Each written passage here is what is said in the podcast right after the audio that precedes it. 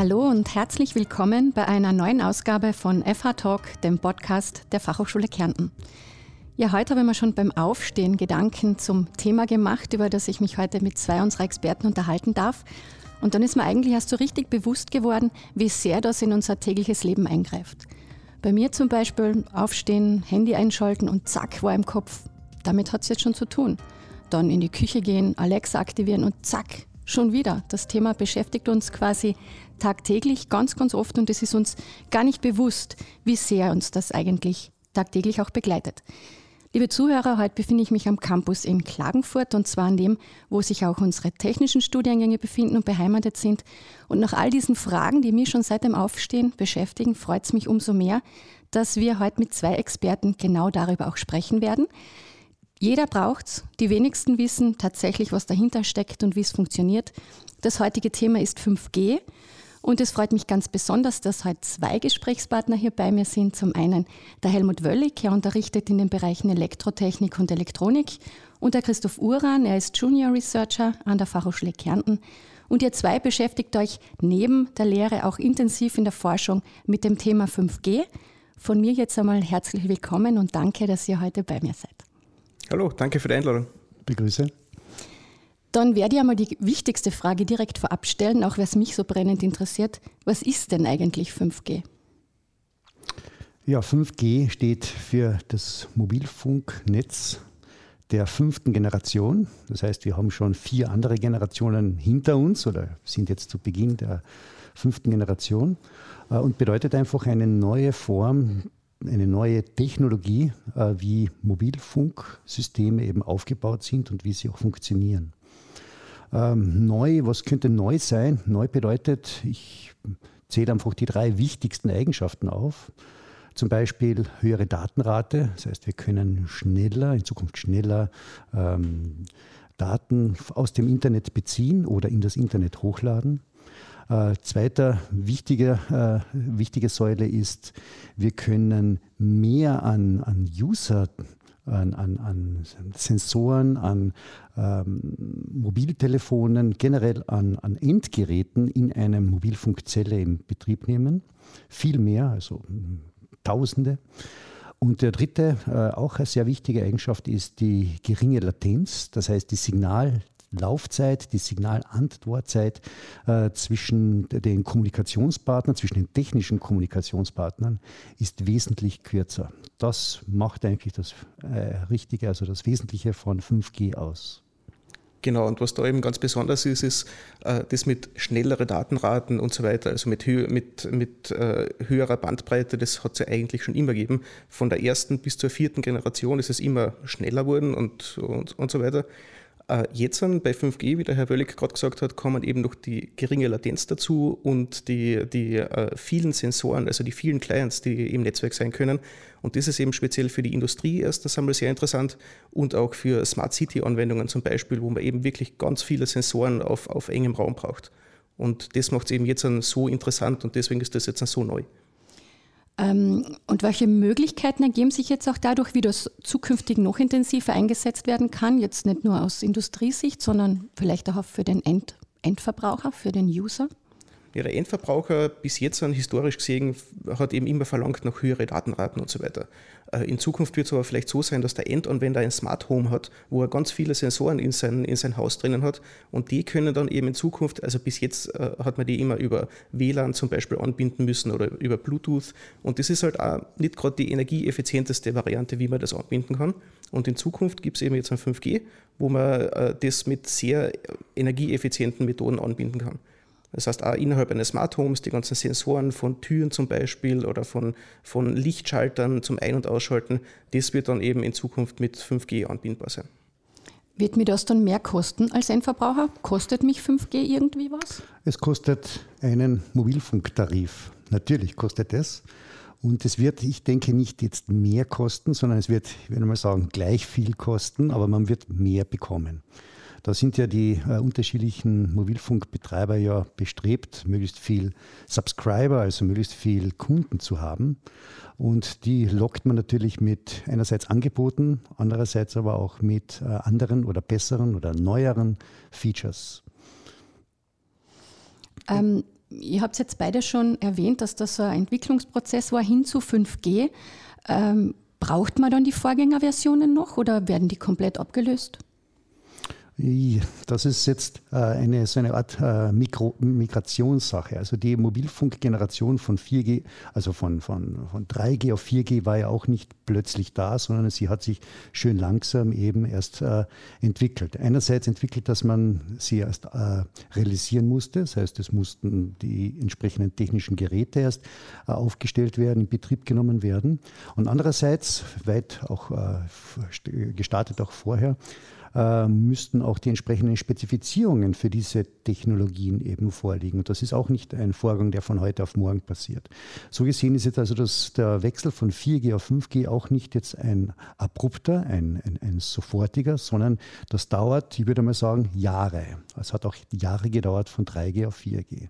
Und die Frage ist jetzt, braucht man noch die Vorge Vorgängerversionen? Äh, dann würde ich mal sagen, es hängt nur davon ab, wie schnell sich Kunden neu neue Mobiltelefone kaufen wollen oder können äh, und äh, die älteren Generationen, also die ähm, älteren Mobilfunkgeräte, noch äh, in Verwendung genommen werden sollen. Das kann man auch ganz gut damit erklären. Da gibt es ein Beispiel von äh, diese Brandmeldezentralen, die es, oft in den, in den Gebäuden gibt. Die haben sehr oft SIM-Karten eingebaut. Und äh, die meisten dieser Geräte, die jetzt so irgendwo in der Gegend, äh, Gegend aufgebaut sind, die meisten davon können 2G. Also das ist die Ursprungsgeneration, die wirklich so in die Masse gegangen ist und die meisten Geräte können das.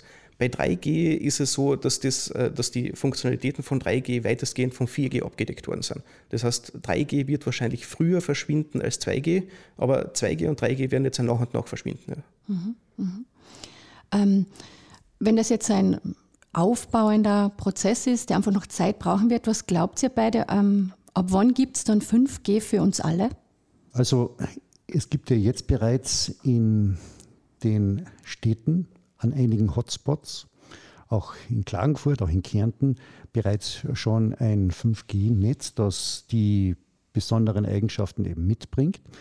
Flächendeckend, wie gesagt, wird es Jahre dauern und es wird vielleicht auch so sein, dass 5G nicht in alle Ecken des Landes kommen wird oder erreichbar oder äh, empfangbar sein wird. Dann wird es immer noch Fallbacks geben. Fallback bedeutet, das Mobiltelefon, wenn man es einschaltet, sucht das Netz, immer das Netz mit der höchsten, mit der, mit der besten Eigenschaft. Äh, wäre zum Beispiel 5G. Wenn es kein 5G gibt, dann Fallback auf 4G. Es sucht dann eben 4G-Netze, gibt es auch das nicht, dann zurück auf 3G und auf 2G. Also es wird dann immer irgendwo eine Sort auf, es wird aufgefangen in dem nächst äh, äh, liegenden ähm, äh, Mobilfunknetz, das eben etwas langsamer oder etwas äh, ähm, geringere Eigenschaften hat. Und ich denke auch, dass es gar nicht notwendig sein wird, dass wirklich 5G flächendeckend überall funktioniert, weil eben, so wie, so wie gesagt, es gibt diese Fallbacks und äh, es ist eher die Frage, ob wann es für jeden Endverbraucher Sinn machen wird, wird dass er 5G, dass er 5G-Gerät besitzt. Und das wird sich innerhalb der nächsten, Jahr, nächsten paar Jahre sicher einstellen. Aber es wird nie notwendig sein, dass man wirklich überall an jedem Spot, auf, jeder, auf jedem Berg zum Beispiel 5G hat. Dann jetzt gleich für mich, du hast gerade gesagt, Berg, trifft zum Beispiel genau auf mich privat jetzt zu, darum jetzt nur mal ganz eine kurze Zwischenfrage. Ähm, wie war sie denn als, als User, als Endverbraucher? Da höre ich jetzt, oh, 5G und super und das hätte ich gern und ich kaufe mir sofort ein Handy, damit ich das alles äh, empfangen kann. Ich muss eigentlich zuerst herausfinden, ob da, wo ich mich befinde, das auch einsetzbar ist. Wie ist die Vorgehensweise für, für mich jetzt zum Beispiel, wenn ich sage, boah, ich will das haben? Mhm, stimmt, ja. Also die einfache Antwort ist, man kann auf die Webseite des Mobilfunkers gehen und da mal schauen, äh, ist, äh, da, da gibt es meistens diese Abdeckungskarten und da sieht man dann, gut, äh, ist in dem Bereich 5G verfügbar oder nicht. Die nächste Frage ist dann, auch wenn 5G verfügbar ist, hat es überhaupt mehr, mehr Datenrate jetzt als 4G, also, also als das, was man sowieso schon bezahlt? Oder bezahlt man dann einfach Hausnummer 20 Euro mehr für nichts? Mhm das muss man sich halt vorher, da muss man sich vorher Gedanken machen. Ja, und nur etwas mit einem Mobilfunkgerät ist man ja mobil. Das heißt, man hat ja eigentlich jetzt nicht nur einen Standort, sondern man, man spaziert in der Stadt herum oder man fährt in eine, äh, in eine andere Stadt. Das heißt, man wird jetzt nicht immer vorher nachschauen, wo es jetzt 5G geben wird, vielleicht zu Hause, damit man zu Hause rein mit einem 5G-Modem arbeiten kann, aber tatsächlich spaziert man ja doch in der Gegend herum und wird nicht vorher schauen, ob es jetzt überall dort, wo man spazieren möchte, heute 5G gibt. Aber vielleicht ist das äh, auch ein Stichwort, um festzuhalten, dass 5G jetzt eigentlich nicht für uns gedacht ist, für uns Konsumenten, sondern die wahren Vorzüge von 5G sind eigentlich für die, für die Industrie oder für zukünftige Applikationen, die jetzt nicht unbedingt aus dem, vom, mit dem Menschen unmittelbar zu tun haben. Also industrielle Netzwerke, mobile, also industrielle mobile Netzwerke in Industriehallen, wo eben sich äh, Roboter oder andere automatisierte äh, Fertigungsstraßen befinden, die möchten vielleicht ein Mobilnetz haben ein Mobilnetz, das sehr rasch reagiert, das gute Datenraten hat und das auch sehr viele Komponenten eben abdecken kann. Und da macht das 5G sehr wohl Sinn, wenn es unmittelbar in der Nähe der Industriehalle solche Mobilfunkstationen gibt. Und das wird bevorzugt eben aufgebaut werden. Also nicht nur dort, wo wir wohnen oder entlang von irgendwelchen Plätzen oder Städten, sondern vor allem in industriellen Bereichen. Weil die Mobilfunkbetreiber müssen sich natürlich auch vorher schon Gedanken machen, macht das überhaupt Sinn, dass ich jetzt in einem gewissen Bereich 5G äh, oder 5G-kompatible äh, Geräte aufbaue? Weil wenn man, wenn man jetzt zum Beispiel eine Fabrikshalle hat, dann wird man da drinnen wahrscheinlich, wenn, wenn, der, wenn der Betreiber dieser Fabrikshalle sich denkt, gut, ich würde gerne alles auf 5G migrieren, dann wird der Mobilfunkbetreiber natürlich hergehen und sagen, gut, dann bauen wir das dort auf. Aber wenn es irgendwo keinen Mehrwert hat für den Mobilfunkbetreiber, dann wird er das auch nicht tun.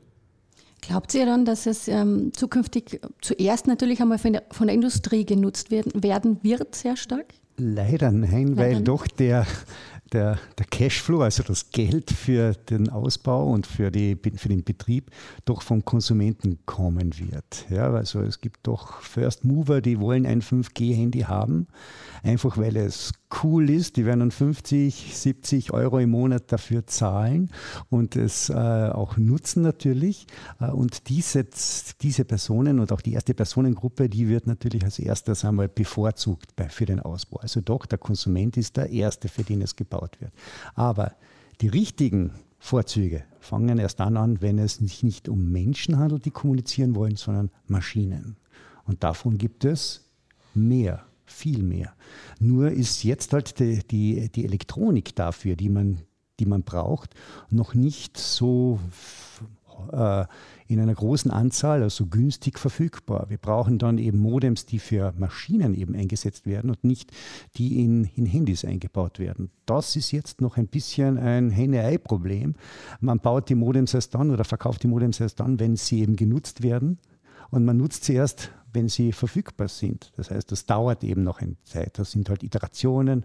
Einige Jahre wird es dann noch dauern, wo dann wirklich die Anzahl der Modems für Maschinen die Anzahl der Konsumenten mit Handys eben übersteigt. Du hast das Wort Konsument erwähnt. Da muss ich jetzt natürlich auch die Frage stellen, man hört immer wieder sehr viele Gerüchte, 5G in Kombination, in Verbindung mit Gesundheit, ähm, mit gesundheitsschädlichen Aspekten. Was steckt da dahinter? Das ist ein sensibles Thema, ein sehr sensibles Thema. Das muss man sich, das muss man ernst nehmen. Wenn jemand Angst vor etwas hat, muss man sich das anschauen. Warum ist das? Woher kommt der Grund? Oder welche Gründe gibt es? 5G und Strahlung wird oft äh, gemeinsam äh, aufgezählt. Äh, ich bin Techniker. Ich schaue mir das Ganze aus, aus, aus einer technischen, äh, naturwissenschaftlichen Erklärung an und ich sehe, 5G verwendet Frequenzen mit einer speziellen Modulation, mit einer speziellen Kodierung, mit einer speziellen Leistung.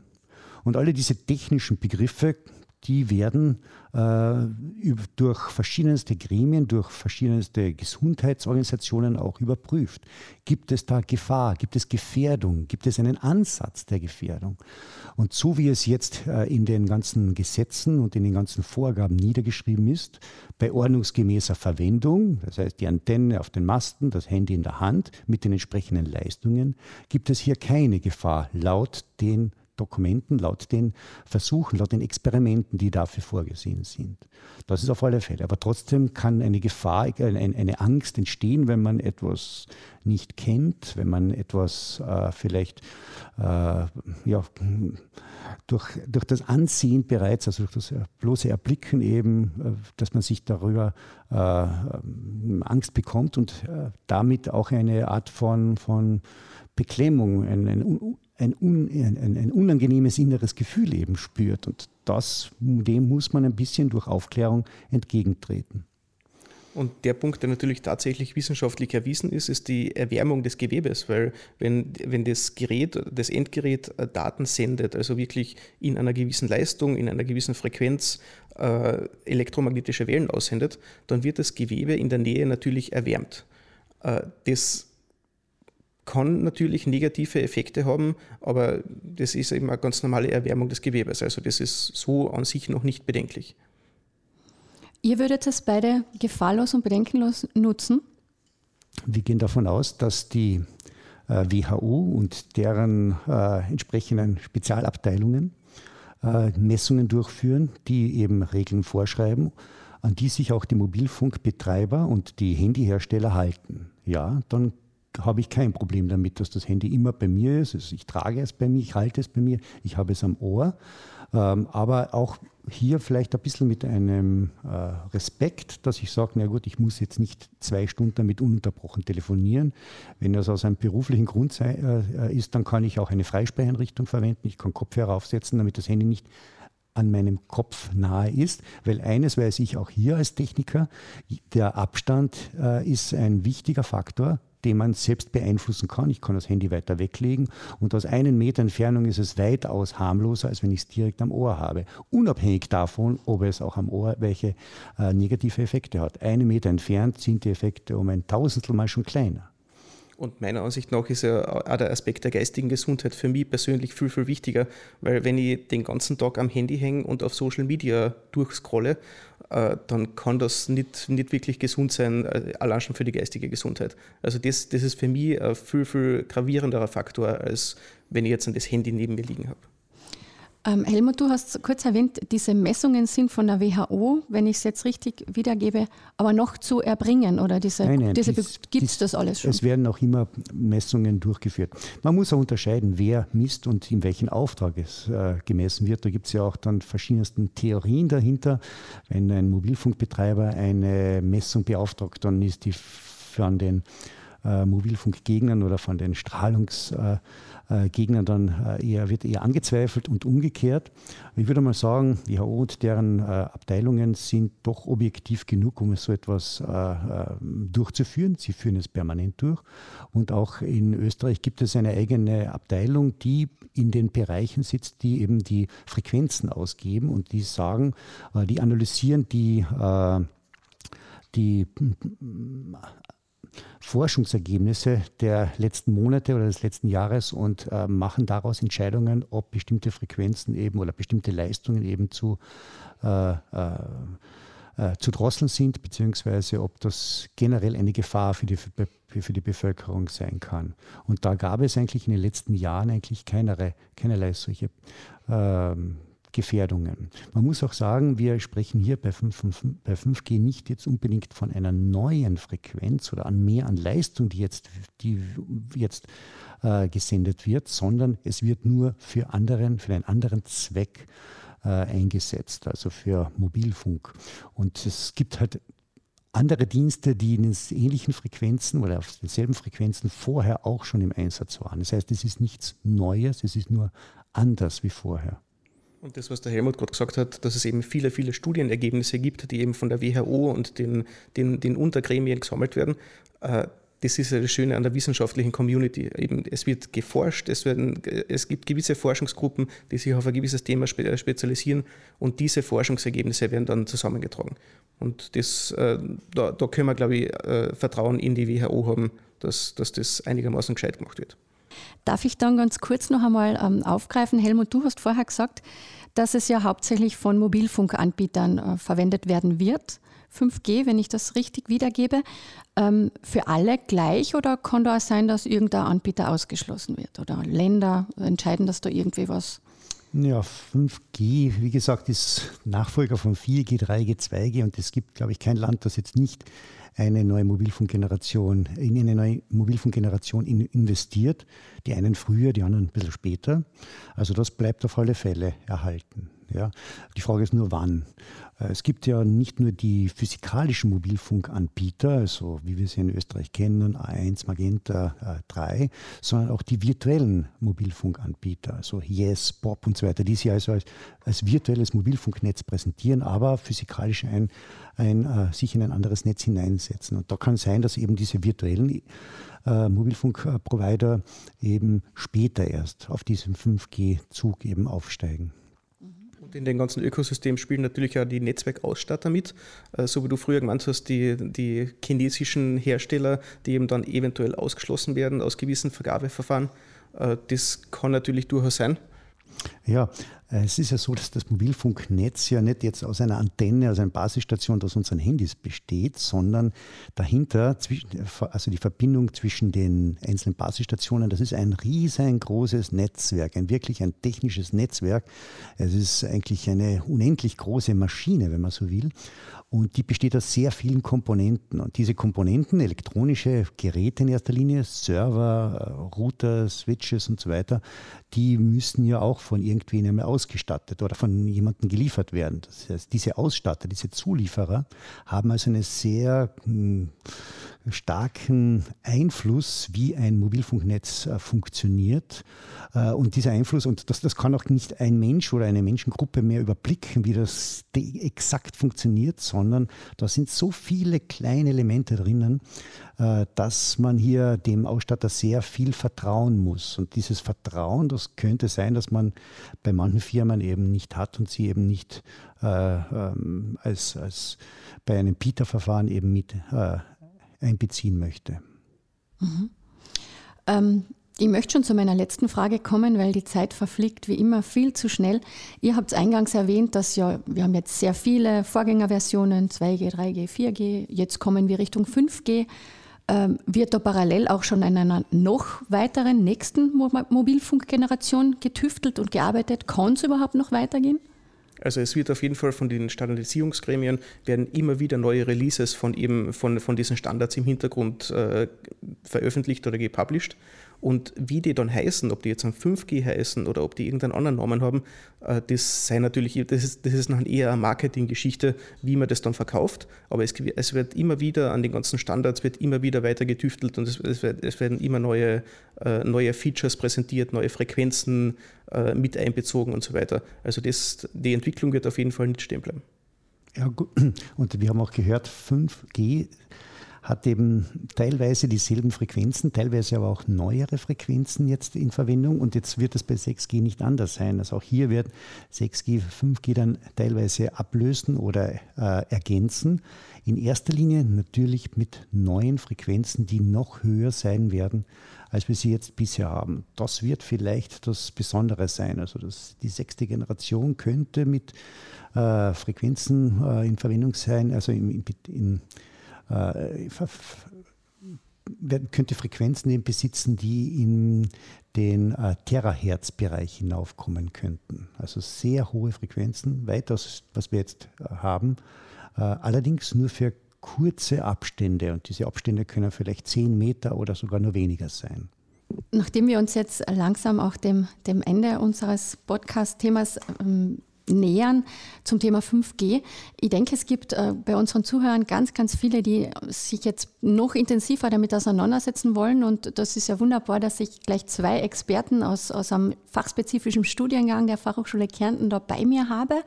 Ähm, vielleicht können Sie mir kurz sagen, wenn sich jemand interessiert für das Thema, für eure Forschungsergebnisse, wohin wendet er sich? Was kriegt er von euch mit? Ja, bei uns gibt es das äh, ähm, Studienprogramm ähm, Netzwerktechnik und Kommunikationstechnik. Da haben wir verschiedene Lehrveranstaltungen, unter anderem auch die Lehrveranstaltung Mobilkommunikation. Also da ist ein sehr großer Schwerpunkt, wie solche Mobilnetze funktionieren. Und im Anschluss im, im Masterstudium Communication Engineering gibt es sogar ein eigenes 5G-Modul, das wir hier äh, eingebaut haben. Genau, und wir beide sind dann noch in der Forschungsgruppe 5G drin von der FH Kärnten. Der Helmut Wölleck ist der Leiter und ich bin eben Mitarbeiter. Und äh, da betreuen wir eben unter anderem den 5G Playground, den wir im Lakeside Park äh, eröffnet haben, wo wir eben äh, allgemein mit 5, äh, zu 5G-Technologien forschen, zu verschiedenen Use Cases forschen.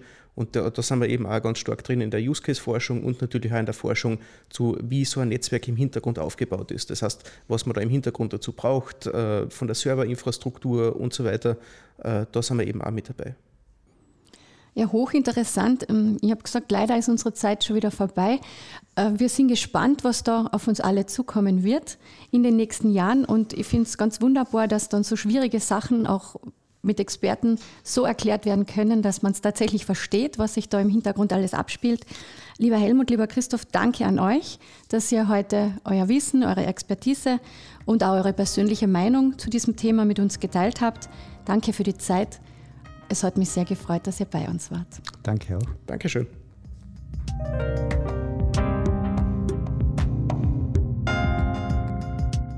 Sie hörten FH Talk, eine Podcast-Produktion der Fachhochschule Kärnten.